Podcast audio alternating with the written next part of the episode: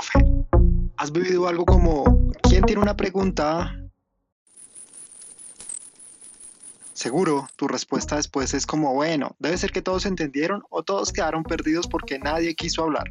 En este episodio te vamos a contar 7 ideas sobre cómo hacer que los estudiantes participen en tus clases virtuales. Comencemos. Presenta Prodigy. El miedo a participar parte del miedo al que dirán, parte del miedo a recibir un juicio. En el aula, la educación tradicional donde pasar al tablero es todo un problema, donde te, te, pone a sudar la frente, te pone a temblar las manos, para los estudiantes radica más que todo en que si te equivocas serás juzgado por tus compañeros o por tener una baja calificación de parte del profesor o simplemente como, como ese pequeño miedo a hacer el ridículo. Este miedo está muy cercano al miedo a hablar en público, a la, a la, glosofobia, y es que consideremos público como al menos una o dos personas que nos están escuchando. Y es un miedo que se va acumulando con el tiempo. La persona considera que simplemente no es capaz, que no es lo suficiente ya sea por, por creencias que aprendió, o sea, porque, eh, no sé, alguien, alguien lo empezó a condicionar y le dijo que no era bueno en eso, o heredadas, alguien en la misma casa le dijo, oye, no, tú no eres bueno, hablar en público es malo, tienes que hacerlo perfecto, y esto incluso puede llegar a generar trastornos en el lenguaje. Todos estos pensamientos que ni siquiera han ocurrido, solo están allí en la mente del estudiante con miedo, hacen que se paralice, que permanezca callado y que quiera pasar desapercibido. Ojo, en este episodio no vamos a hablar de cómo resolver la glosofobia, sino que quiero dar de otro punto de vista. No todos los estudiantes sufren ese nivel de miedo tan, tan extremo, por decirlo de alguna forma, ni todos están en silencio por esta razón de, de glosofobia. Te cuento sobre este tema porque quiero que sientas empatía por tu estudiante. Quiero que interiorices cuál es el caso más extremo, donde en serio una persona puede paralizarse, sentir que no puede respirar, que se le va el aire, y es otro punto de vista para que no pensemos que ellos no están participando por pereza, porque no quieren, sino porque pueden tener alguna condición importante o porque las condiciones y el contexto en el aula lo hacen bastante difícil. Y nuestra labor es facilitar el conocimiento y un ambiente donde se pueda participar.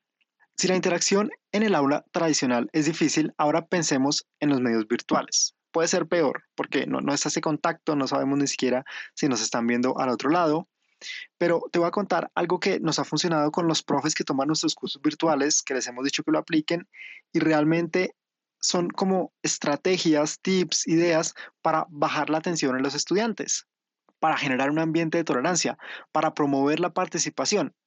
Son herramientas para atacar directamente el miedo a hablar y ser juzgado. Alguien hace poco me dijo en una clase, oye, esta clase me gusta. Yo le preguntaba qué le gustaba y me decía, es que la, la profe es muy tierna la profe nos habla muy bonito y, se genera un ambiente chévere e interesante en clase. O sea, de hecho, ni siquiera uno puede burlarse de la profe porque, porque daría pesar y tampoco la puede dejar callada porque es muy tierna. Entonces creo que también cuando nos bajamos a ese nivel de vulnerabilidad y nos abrimos a nuestros estudiantes, podemos crear un muy buen ambiente del aprendizaje. Pero bueno, vamos a las siete ideas de cómo hacer que los estudiantes participen en clase virtual. Primero, olvídate de la jerarquía. Olvídate que tú eres el profe, la profe que tiene el marcador o que presenta el monitor, la pantalla y que tiene poder.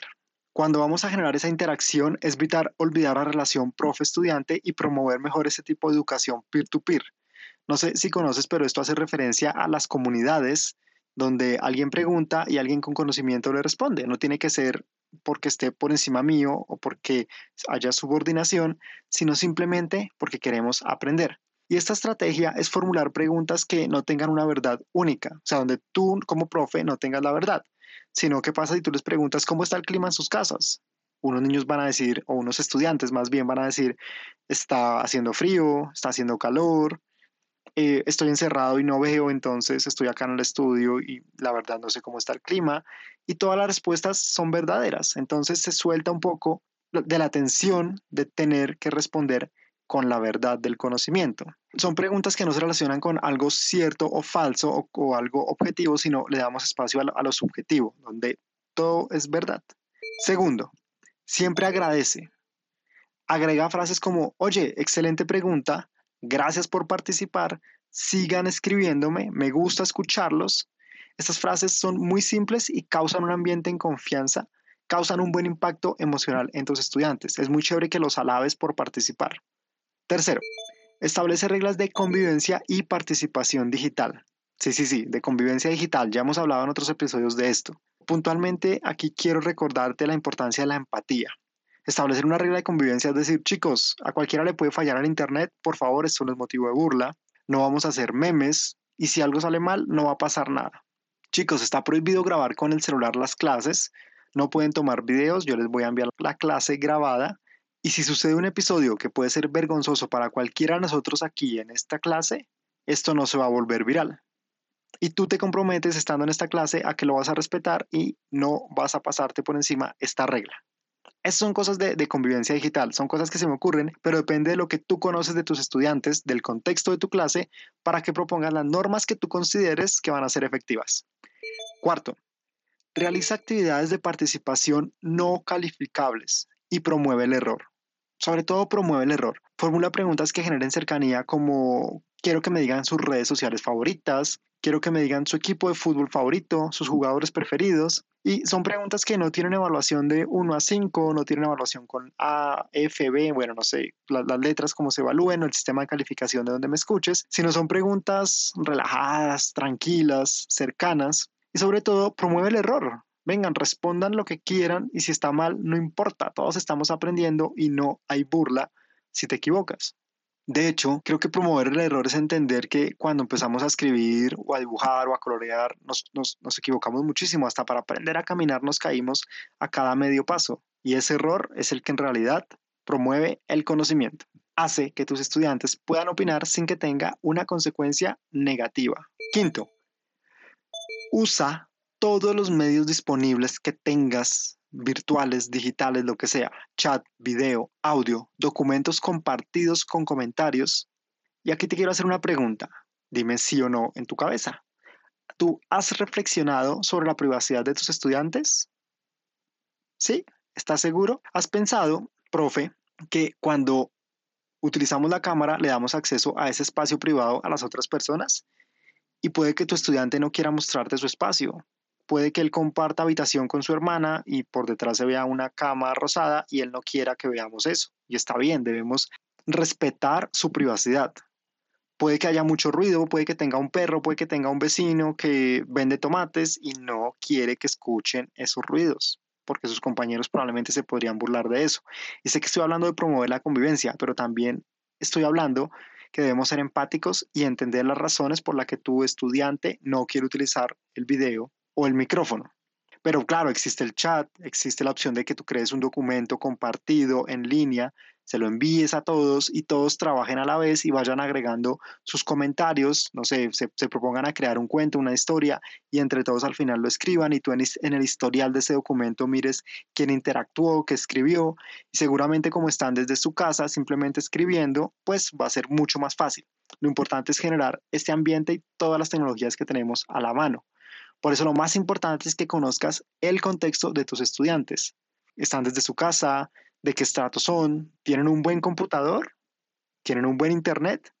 ¿Todos tienen la misma experiencia? Te aseguro que no. ¿Sabes por qué? Porque el acceso a la tecnología mm, desafortunadamente no se distribuye igual para todos. Sexto, haz encuestas cortas durante la clase con preguntas cerradas. Hace poco te dije algo como, ¿piensas sí o no? Te, te acoté la respuesta. Piensa cosas como alto, medio, bajo. Esto le permite a los estudiantes que tengan esas interacciones rápidas y que estén atentos porque en cualquier momento tú les vas a decir, oigan, díganme, por ejemplo, ¿saben qué es la mitocondria? Escríbeme sí o no. Rápido, rápido, porfa, escríbeme sí o no. Eso genera una interacción muy chévere. O por ejemplo, vamos a exponer un nuevo tema, vamos a hablar de el alfabeto griego. ¿Alguien sabe sobre el alfabeto griego? escríbeme excelente, regular o malo, o E, R y M dependiendo de tu conocimiento. Rápido en el chat, E, R, M, escríbame, escríbame, excelente, regular o malo. Listo, y empieza a leer los nombres. Gracias Pepito, gracias Juanita por habernos escrito, muchas gracias por interactuar, sigamos. Entonces, eh, todo eso es un ecosistema diferente para que podamos interactuar en clases en medios virtuales. Séptimo y último, pon un tiempo límite para las interacciones y para usar el micrófono. Cuando un estudiante es más abierto y participativo, los demás se pueden sentir opacados. Pierden el interés incluso por toda la clase. No, pues siempre habla Pepita, entonces yo ya no quiero hablar. Cuando tú pones límites y, realmente haces que se cumplan, das espacio para que todos hablen. Y además la persona que, que, es un poquito tímida, pues sabe que va a tener uno o dos minutos y que no va a ser una intervención tan larga. Entonces, bueno, me animo porque un minuto es algo más cortico y más fácil de lograr. Estas siete ideas se pueden complementar con varias estrategias como incluir componentes lúdicos, ya hicimos un episodio de eso, ve y escúchalo, pero el mensaje vital acá es que hagas simples tus clases, que se adecúen al contexto de tus estudiantes, que tus intervenciones, que, lo, lo, que hagas tenga un propósito de enseñanza y todo apunte a ese mismo propósito, más allá de las calificaciones. Si quieres que te ayudemos, únete a nuestro grupo exclusivo en Facebook, Apoyo a Profes Digitales. Debe haber un encabezado que dice simplifica tus clases porque lo que queremos es ayudarte a simplificarlas y hacerlo mucho más fácil.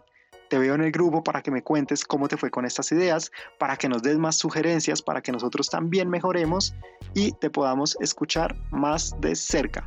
Danos cinco estrellas en este podcast, suscríbete desde la plataforma preferida que nos escuches y como siempre, profe, tú y yo nos estamos viendo.